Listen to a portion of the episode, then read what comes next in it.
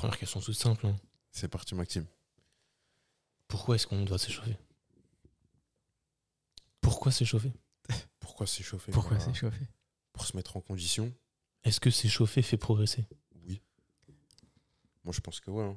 Pourquoi est-ce qu'on n'irait quel pas sens directement euh, dans la séance, dans le dur de la séance? Ah, Si tu veux te péter, un, si tu veux ce- te péter un truc, vas-y.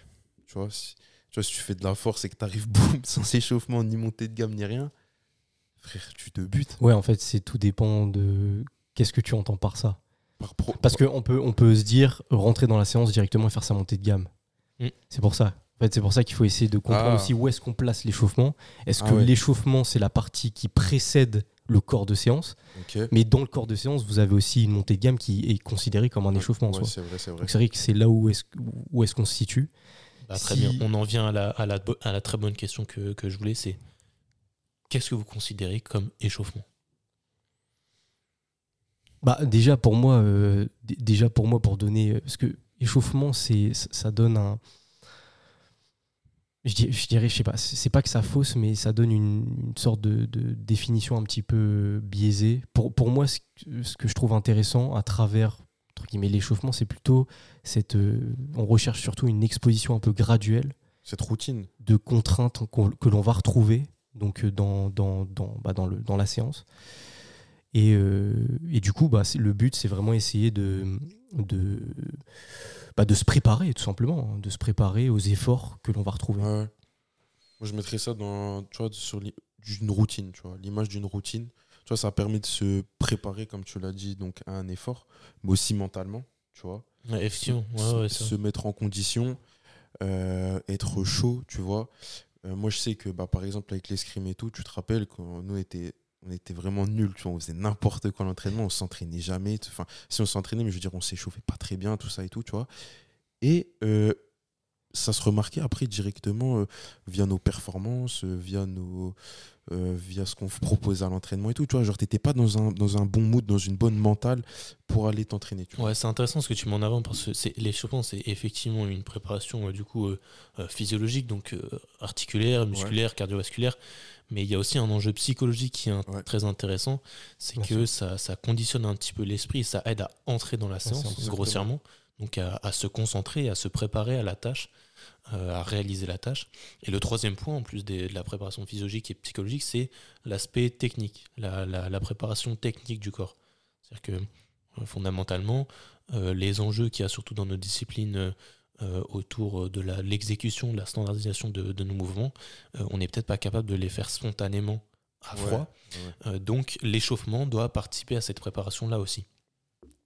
Mais du coup, un bon échauffement, au-delà de ces trois, trois choses-là, c'est quoi euh, que- comment vous pourriez définir un bon échauffement? Comment vous pourriez dire que ce qu'une personne fait, c'est bien euh, versus euh, quelque chose Ouais. qui, qui, est, qui est pas adapté, qui est pas cohérent? Bah, déjà, moi, je dirais, pour savoir euh, si la personne fait un bon échauffement ou pas, il faut déjà analyser son activité. Ouais, déjà, Donc, voir les contraintes qu'elle retrouve dans son activité. Exactement. Si son échauffement n'a rien à voir avec les contraintes, je pense que c'est. un mauvais échauffement. bah, c'est c'est compliqué en fait, parce que c'est vrai que, euh, on va dire dans la littérature scientifique, il n'y a, il y a pas forcément de, de bénéfices au spécifique par rapport au- au- à l'échauffement général, Mm. alors que l'échauffement général n'est pas forcément euh, les contraintes que l'on retrouve dans notre discipline.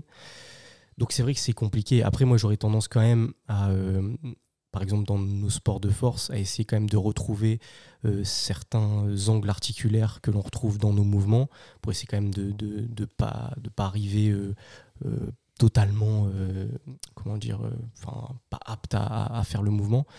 Mais, mais c'est vrai qu'il n'y a pas de, de bénéfice beaucoup plus important que sur un échauffement général. Donc c'est vrai que c'est compliqué. Moi, ce que j'aurais quand même tendance à conseiller, ça va être le travail de mobilisation articulaire. Ouais. Donc attention, parce qu'il y a quand même ce... Il faut essayer de dissocier mobilisation et mobilité. Et on en a déjà parlé. Voilà. Allez écouter l'épisode euh, sur la mobilité dans la saison 1. Exactement. Parce que euh, déjà, enfin pour faire un, un- parce qu'en fait moi ce que je trouve aussi dans l'échauffement, ce qui est, un- c'est quand même un, un- un certain paradoxe, c'est que le but justement d'une séance, c'est de mobiliser un maximum d'énergie pour pouvoir être le plus efficient possible. Sauf que, euh, par exemple, quand on parle d'échauffement, le but, c'est, à travers l'échauffement, c'est de s'échauffer, donc d'élever, entre guillemets, euh, la température euh, musculaire ou corporelle. Donc, et on sait que la production de chaleur demande une production d'énergie, donc ça veut dire que ça va utiliser de l'énergie.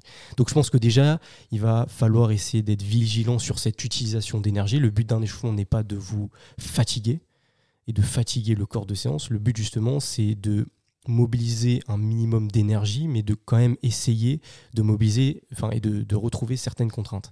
Ensuite, ce qui va être important aussi, je pense, c'est plus par rapport à tout ce qui est euh, articulation et euh, capsule. Donc c'est à travers la mobilisation qu'on va, trouver ça, parce qu'on le sait, et euh, notamment les, cartilages qui se nourrissent donc du, liquide synovial hein, qui se retrouve dans la gaine.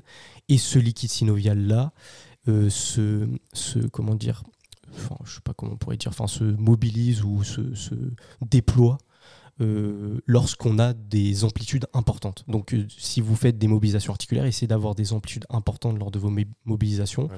pour essayer de nourrir les cartilages qui sont pas vascularisés. Donc, en termes de, de, bah, de nourriture, enfin de, oui, de, Enfin, je sais pas comment dire ça, mais oui. De...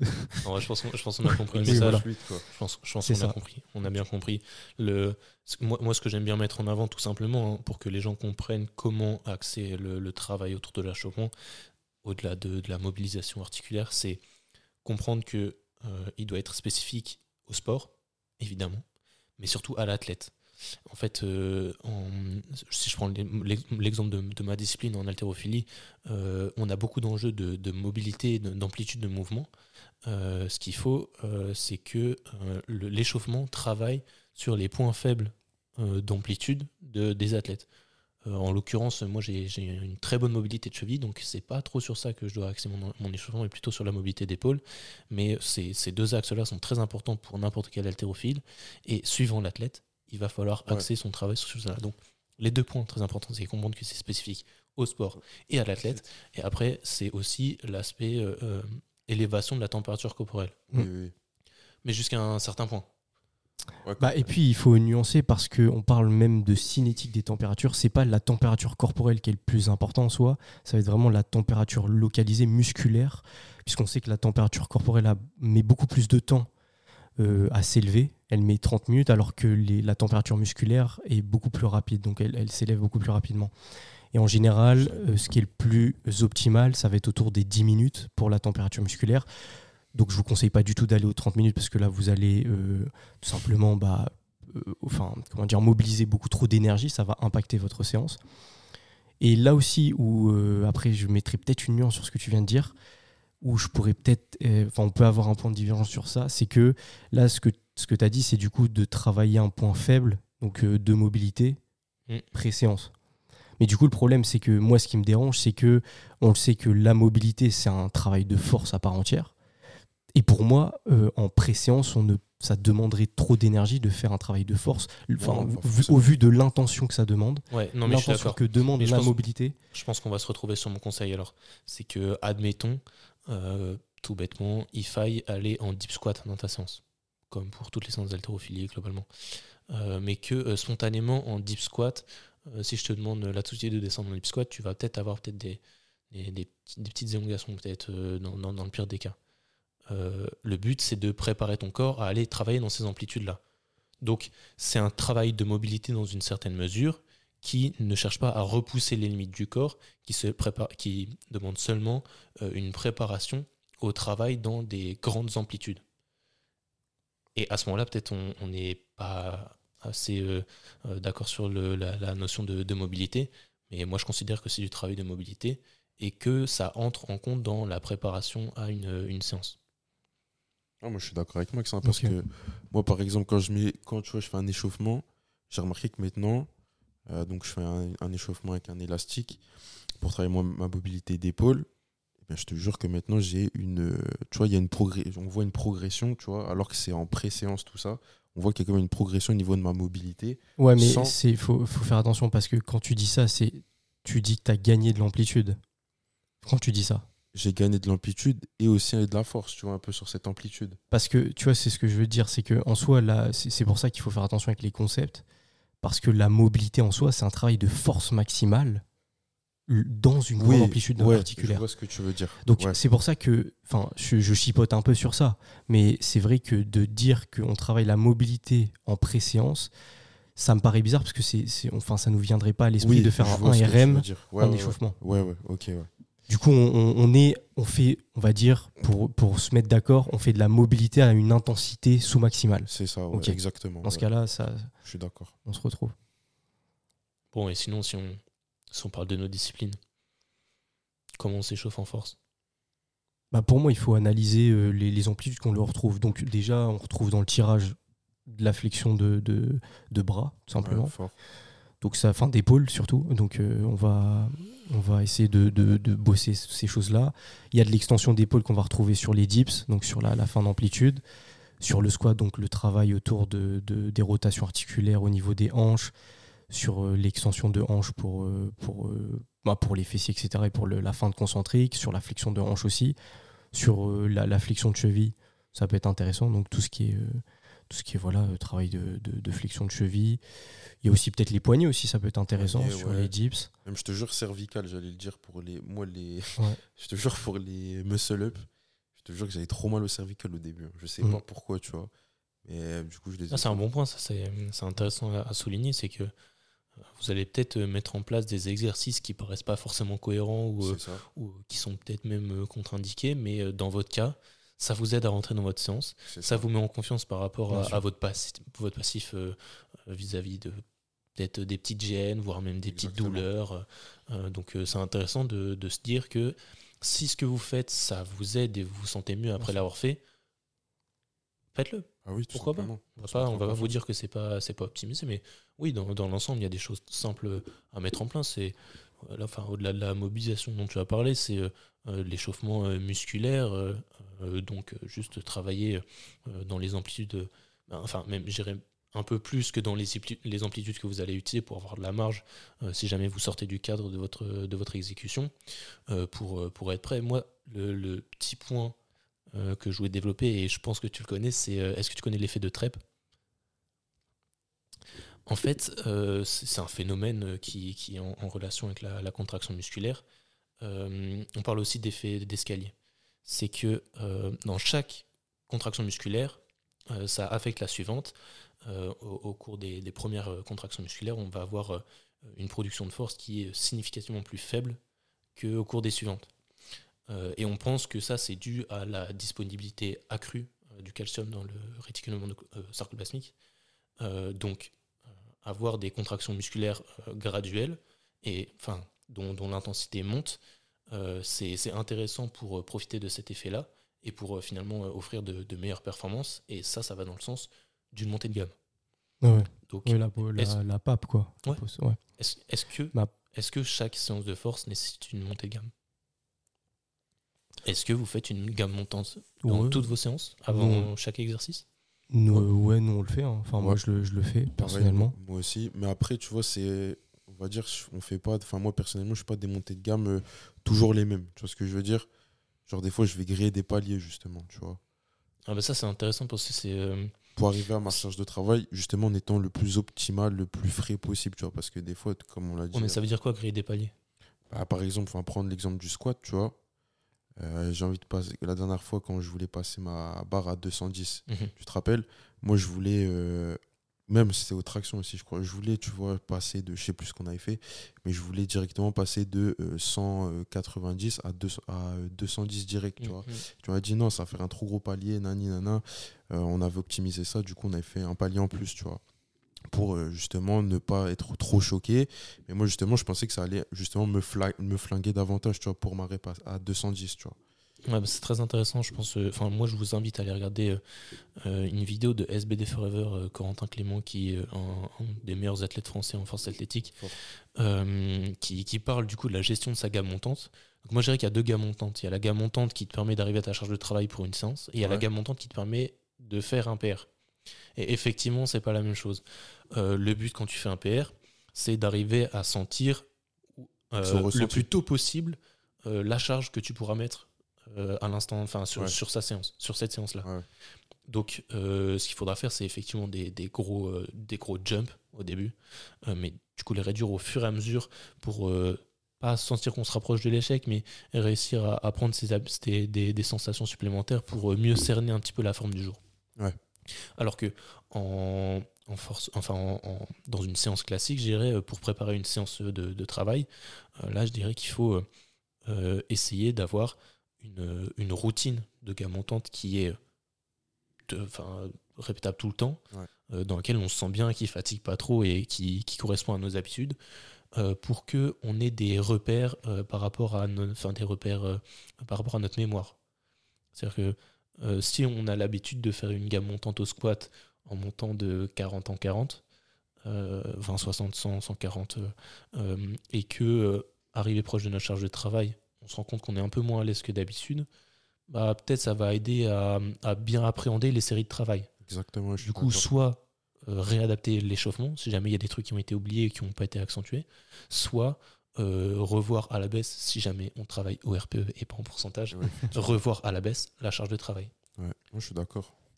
Donc Très la, gestion de la gamme montante est, est très importante, très très, intéressante. Et donc ça demande beaucoup de, de connaissances de soi et aussi peut-être parfois euh, un, un regard extérieur pour euh, aider à avoir un retour sur, sur ce qui se passe vraiment. Euh, moi j'aime vraiment, enfin j'aime beaucoup parler de la, la vitesse de, de concentrique euh, au ressenti. On a l'impression que la barre est lourde. Euh, si on regarde à la vidéo, on se rend compte que ça bouge comme d'habitude. Donc dans ces cas-là, il faut peut-être se faire violence et se dire que finalement ça va, ça va passer, que- qu'il n'y a Ouais, pas de difficulté. Donc euh, un, un petit regard extérieur comme d'habitude, on le recommande. hein. Forcément, après je prends notre paroisse, faut, faites-vous coacher les gars. Euh, donc Mais du coup, tu prêtes ces trucs-là, enfin ces choses-là, ces bénéfices-là à cet effet-là alors? L'effet de... Ah euh, non, là j'ai j'ai digressé. Euh, non, non, l'effet de trep, euh, je je dirais seulement que euh, ça aide à comprendre euh, l'effet, le- enfin, l'aspect graduel dont, dont tu parlais aussi. Ok. de dire que euh, bah, le 0 à 100 il est con et qu'il faut pas faire de, de 0 à 100 et qu'il faut essayer de maximiser les, les étapes sans pour autant que ça induise de fatigue ou que ça rallonge la, la séance de travail. Donc euh, voilà, moi je, je voulais revenir aussi sur un point par rapport à la prévention de blessures parce que tu as dit, euh, bah, vas-y, fais ta séance sans t'échauffer, tu, tu vas te blesser. Euh, Est-ce que l'échauffement, euh, il doit être axé autour de la prévention de blessures? Euh, non, pas, pas forcément, mais tu vois, il y a, il y a- En soi, ça, contribue, tu vois. Ça contribue, mais ça, en fait, c'est controversé parce qu'en musculation, on trouve des effets bénéfiques, voire neutres, alors que dans les sports euh, co ou les sports euh, où il y a tendance de vitesse de contraction qui va être plus importante, euh, on a tendance à trouver des effets beaucoup plus importants. Et je pense surtout, il y avait euh, surtout une étude qui, qui était basée sur un échauffement qui était fait par la FIFA, qui s'appelle FIFA 11 ça intéresse, c'est un échauffement qui est un peu global. Ils avaient remarqué que en termes de prévention de blessures, bah, de blessures, il y avait une diminution quand même euh, importante au bout de plusieurs semaines quand même euh, sur, euh, bah, sur les ten- tendinopathies, sur euh, pas mal de choses. Et, et du coup, ils trouvaient ça, enfin, qu'il y avait quand même un impact sur la, ré- la réduction ou les- la- et du coup la prévention de blessures. Mais en musculation, c'est un peu plus compliqué au vu des résultats. ouais, Même ouais, si je ça. pense qu'il y a quand même des, des- des bénéfices, mais c'est assez controversé. Alors qu'on soit bien clair, hein, dans l'ensemble, l'échauffement participe quand même à la réduction du risque de blessure, même si euh, il y a certaines disciplines où c'est un petit peu plus flou. Euh, mais moi, ce que je voulais mettre en avant, c'est que votre échauffement ne doit pas se baser sur la prévention de blessure, mais plus sur l'amélioration de la performance. Pourquoi? Parce qu'on observe euh, des résultats qui vont dans le sens de la prévention de blessure quand on axe l'échauffement sur la performance et pas l'inverse. Donc le, nerf de la guerre, enfin, le- le cœur de l'échauffement, ça doit vraiment être l'objectif, c'est améliorer la performance et pas améliorer la pré- enfin, prévenir des Ouais. blessures parce que euh, l'un ne va pas enfin le, la- prévenir enfin améliorer la performance aide à prévenir des blessures mais l'inverse n'est pas forcément vrai. Ouais. C'est-à-dire que euh, si, si vous vous concentrez peut-être sur une douleur à l'épaule, euh, etc., que vous, vous axez votre échauffement autour de ça, euh, vous allez peut-être pas forcément être assez spécifique à la demande de, de votre sport et finalement vous allez passer à côté de, de votre séance et, Oui, bien et sûr. donc, donc Et- vraiment sur euh, la, la- la performance, l'amélioration de la performance. Et puis on en avait déjà parlé, c'est même dans tous les cas très compliqué au vu des résultats de prévenir les blessures. C'est euh, multifactoriel. Mais ce qui ressort le plus, c'est la gestion de la charge d'entraînement. Donc euh, ça, ça va être le plus important. Mais c'est pas l'échauffement qui permet de gérer ça. Mais, euh, mais voilà, donc c'est ça, ça paraît très compliqué. Ouais, bah, c'est pour ceux qui ne savent pas, on a, on a déjà fait un, un épisode à part entière l'épisode 16 de, de la saison 1. On va, on va mettre la fiche. Allez écouter si jamais ça vous intéresse ces questions de prévention de blessure. C'est pour ça que moi j'essaie de prendre le plus possible des pincettes avec ça et de parler plutôt de réduire le risque de blessure. Mais euh, on, on a dit que la notion de prévention était un petit peu tendancieuse. Euh, là, brièvement. Et- Oh, Excuse-moi. Et puis euh, je voulais dire aussi par rapport euh, à- aux performances, ce, ce, que- ce qui avait, ce qui était ressorti aussi euh, dans, dans l'étude que j'ai en tête, ils avaient remarqué que 1 degré de plus donc, sur la température musculaire, euh, donc d'élévation, ça permettait 2,1% euh, minimum d'augmentation de performance. Ah ouais? Donc c'est pour ça que c'est quand même à ne Putain, pas négliger sur les ça. Et après, on peut expliquer quand même brièvement quand même les, les- petits effets de l'échauffement. Donc c'est euh, sur, sur le métabolisme, ça va être vraiment euh, donc cette cinétique de l'oxygène. Donc vous allez avoir beaucoup plus d'oxygène mobilisé. Sur les métabolismes, tout ce qui est euh, créatine, phosphate, donc on en a déjà parlé hein, pour les efforts explosifs, etc. Vous allez mobiliser, avoir une augmentation de, ce, de cette utilisation beaucoup plus importante. Sur la glycolyse enfin, et, et glycogénolyse aussi, ça va être plus important. La conduction des fibres nerveuses va être plus importante aussi, donc euh, en termes de, potentiel d'action beaucoup plus rapide, donc pour les efforts qui demandent euh, notamment ces, enfin, les efforts explosifs par exemple ou les efforts de force maximale, ça va être intéressant. Et après tout ce que vous avez dit, la concentration, euh, aussi ce que, ce que tu avais parlé par rapport au calcium, hein, donc le, le taux de relargage et le- la sensibilité au calcium. Et peut-être la petite nuance par rapport à la potentiation, parce que j'en avais déjà parlé, c'était euh, par rapport, parce qu'au départ, on, comment dire, on vantait les bénéfices de la potentiation par rapport à la, euh, à la myosine, donc à la chaîne légère du myosine, c'est-à-dire qu'on ajoutait un phosphate sur la chaîne légère, ce qui permettait d'augmenter le, le potentiel de force et la production de force. Mais on s'est rendu compte qu'en fait, c'était beaucoup plus général et que la potentiation en soi, c'était uniquement relié à euh, bah, l'élévation de la température euh, musculaire et corporelle, euh, euh, la, conduction nerveuse, la concentration. Donc c'est multifactoriel. Et donc de dire qu'il y a des méthodes de, de potentiation, c'est apprendre avec des pincettes, c'est relié à beaucoup plus de facteurs que ça. Bien sûr, il y a des effets nerveux qui rentrent en compte, mais pas que. Donc il ne faut pas uniquement réduire ça à l'aspect nerveux. Ok, merci pour ce petit point. Moi, je voulais juste revenir par rapport aux accessoires qui peuvent entrer en compte dans, dans notre échauffement. Est-ce que vous, vous en utilisez? Élastique, hein, principalement. Élastique, élastique, classique, ouais. Kettlebell aussi, moi j'utilise parfois. Ah ouais? Pourquoi plutôt que, plutôt que des haltères? Pourquoi le kettlebell En vrai, c'est, je sais pas, c'est- j'ai pas de raison euh, spécifique, c'est juste que j'ai rentré ça depuis un On va moment. te mettre euh. au Force Kettlebell. Non, non, mais non. Non, apparemment, c'est intéressant comme outil. Ouais, bah, élastique, euh, kettlebell, euh, poids très léger, haltère très, lé- très légère, pardon. Ouais. Et euh, Rien de plus, pas de pistolet de massage? Non. Ah, Ah, Trésor, on t'as a le, coach qui a, on a le coach qui a haussé les sourcils. Dis-nous. Ok, merci. Non, mais, Non, mais bon, c'est, bullshit. Enfin, on- non, mais Bullshit. oui, non, mais c'est bullshit. Enfin, Encore une fois, encore une fois, on n'a pas de données scientifiques qui nous. Quand même. Si les gens se sentent mieux après l'utilisation de ces pistolets-là, pourquoi Oui, mais c'est là aussi, mais c'est pour ça, oui, mais dans ce cas-là, on peut rebondir sur tout. C'est que c'est, c'est, c'est- le plus important, ça va être bien sûr l'adhésion, comme on le répète à chaque fois. Mais du coup, en fait, même un échauffement euh, général qui n'aura pas forcément euh, d'exercice spécifique à la discipline peut être intéressant. Mais c'est pour ça que le pistolet de massage en soi, euh, si ça permet de, de, de, de- de faire entrer une personne dans sa séance et qu'elle se sent mieux, oui, bien sûr. Mais moi, ce qui me gêne, c'est quand on prête des effets bénéfiques au pistolet de massage alors que c'est pas du tout le cas. Non, mais je suis d'accord avec Ouais, toi. ouais, je suis d'accord toi. Mais c'est juste que je savais, des je savais que tu allais tenir ce discours-là et je veux juste nuancer un peu. Oui, non, bien massage. sûr. Si vous bien nous sûr. écoutez et que vous, utilisez des pistolets de Non, massage, si vous aimez, Ne faites-le. croisez pas Trésor. Non, mais, mais, non. mais par contre, nous, on peut vous faire des recommandations. Oui, et ça. ça implique seulement notre avis. Ouais, non, notre avis, sûr. notre expérience, ne- les, les- les quelques choses qu'on a pu lire par rapport à ça. Non, bien sûr. Non, mais si vous aimez, bien sûr. Si vous dites que vous le faites pour, euh, je sais pas, gagner de la mobilité, euh, prévenir les blessures, etc. Là. euh, Ah non, non, on peut pas vous laisser dire On ça. peut pas laisser dire ça. Voilà. C'est tout. non, au mais encore une fois, pour moi, pour moi ça, entre, ça entre dans le cadre d'une routine qui aide Exactement, à la non, bien sûr. Non, mais ça, oui. Rouleau de massage. Bah, dans ce cas-là, oui. Enfin, moi, je le faisais. Hein. Moi, ça me faisait. Rouleau de massage, tu Ouais. Ouais, Ouais. je l'utilisais. Après, euh, après c'est. Voilà, au bout d'un moment. euh, Euh, stop. Électrostimulation. Voilà, t'es chaud. Ramenez-toi. Il arrive avec son matériel d'électro à la Bah, en fait, c'est c'est moins populaire pour la muscu. hein. Désolé, moi je, je sors du cadre, mais en, en course à pied, ça et les bottes de pressothérapie, c'est pas mal utilisé pour la préparation à un effort long en course à pied. Et euh, bah, Après, l'électro, il y a des petits effets hein, quand même. bah, Des- sérieusement, l'électrostimulation, en fait, l'électrostimulation, c'est simple. hein. Pour la performance, moi je, je suis dans, dans l'ensemble euh, plutôt favorable, mais pour la kinésithérapie, je suis contre. Et bah, troisième vécu. fiche, Le vécu. Troisième fiche. Euh, si vous n'avez pas écouté notre épisode numéro 2, allez voir. On parle un petit peu de, de kinésithérapie et des outils que- qui, sont, qui sont utilisés et très populaires et qui pourtant n'apportent pas tant de résultats que ça. Euh, D'ailleurs, on a un petit peu parlé de ces outils-là dans, dans cet épisode.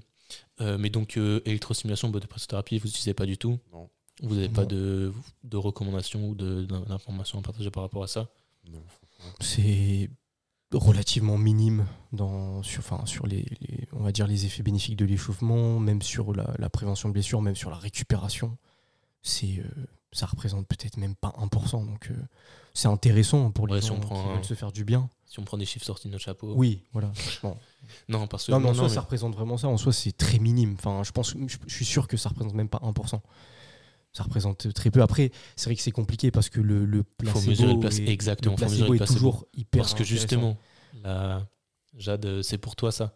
Euh, elle aime beaucoup utiliser les bottes de pressothérapie après, après ses séances euh, quand elle marche ou court euh, longtemps. Et euh, elle sent des effets vraiment euh, Oui, oui. euh, très très intéressants C'est pour la par récup, rapport à ça, l'appréhension. Oui, ouais, du coup, dans le cadre de la récup. La récup, ouais. Pas En soi, c'est comme euh, on peut prendre même la créatine. Enfin, c'est un peu pareil. Si tu, si tu te persuades que voilà, ça, ça va te. Enfin, même si ça a des effets, bien sûr, avérés, mais euh, il y en a qui sont beaucoup moins répondeurs de, de la créatine. Et pourtant, bah, euh, si vous persuadez que ça, ça va vous euh, maximiser vos performances, bah, ça va forcément avoir un impact. Ouais, tant mieux. Tant mieux. Tant mieux. Tant mieux. Tant mieux. Non, Tant en mieux. fait, on- Tant mieux. si, on, si on parle de croyances, dans une certaine mesure, les croyances, si, ça, si finalement ça, ça vous booste et ça vous aide à, à mieux fonctionner, à mieux performer, tant mieux. Enfin, moi, j'ai- j'aimerais bien avoir des, des croyances comme ça. oui, bien Euh, sûr. mais par contre, là où on va aller contre vous, c'est quand vous essayez de, de, Véhiculer. de faire de la pub pour ces choses-là, alors que c'est basé seulement sur des croyances. Donc il faut faire attention, il faut essayer de rester sûr, euh, sûr. nuancé par rapport aux recommandations que vous pouvez faire euh, autour de vous. Essayer d'apporter euh, euh, des, des choses toujours plus, euh, des, informations toujours plus fiables et toujours plus sourcées, je dirais. Et puisque, enfin, même si ça paraît bateau de dire ça, mais pour moi aussi, c'est une certaine forme de recherche de un peu de raccourci. Et je pense que le plus important, c'est de se recentrer un petit peu et de se dire, ok, bon, la performance, euh, comme, comme on le disait un peu tout à l'heure, tu vois, c'est c'est pareil que l'optimisation un petit peu de la biomécanique, etc. En soi, il faut essayer de se concentrer déjà sur l'essentiel. Allons aux choses simples. Voilà, non mais en vrai c'est c'est bateau de le dire mais c'est important je trouve. C'est de se concentrer sur les choses qui sont importantes, c'est-à-dire déjà l'entraînement. Parce qu'en vrai, vous pouvez avoir tout, c'est pour ça qu'on dit ça, vous pouvez avoir tous ces facteurs presso, euh, euh, trucs, euh, électro, etc. Non mais en soi si vous entraînez pas en soi, vous n'allez pas avoir des performances euh, euh, importantes. Donc le, le, par exemple comme tu le disais tout à l'heure Victor quand tu exposais les athlètes streetifing français, leur niveau Bien sûr qu'il y a de l'optimisation, bien sûr qu'il y a des outils qu'ils utilisent aussi, comme, comme nous tous, hein, qui sont basés aussi sur des croyances et qui les aident, bien sûr. Mais il ne faut pas oublier que ça repose aussi sur un gros travail, une, une- aussi une certaine réflexion, une philosophie d'entraînement. Exactement. Et il faut essayer de se concentrer majoritairement sur ça. Donc la- l'attention doit se concentrer vraiment sur ça. Donc ça, je pense que c'est important aussi de le, le rappeler. Ça. Mais après, faites-vous plaisir en soi. Enfin, on a tous nos croyances. hein. C'est moi, ça. Oui, j'ai- J'avais mes croyances aussi. hein. Mais je les ai encore. C'est quoi vos croyances? C'est compliqué, il faut, faut préparer, ça on se rend pas bien compte. hein. Ouais. Justement, je pense que c'est le principe des croyances. C'est qu'on a l'impression que c'est c'est des, c'est des choses euh, véridiques. Ouais, c'est vois, ça. Mais en fait, Et ça. finalement, si on en discute avec les autres, on se rend compte que Ouais. bah, ça repose plus sur nos convictions personnelles, enfin nos convictions, euh, je dirais, euh, sentimentales, qu'on est plus persuadé de la Ouais. chose que vraiment convaincu. Ouais, ouais. C'est, je pense que c'est compliqué d'en parler maintenant, mais ouais, pff, c'est super intéressant. c'est hein. intéressant, super intéressant. La, la partie croyance. On pourrait, on pourrait en faire un petit épisode, hein. Franchement, bonne idée. une petite chronique.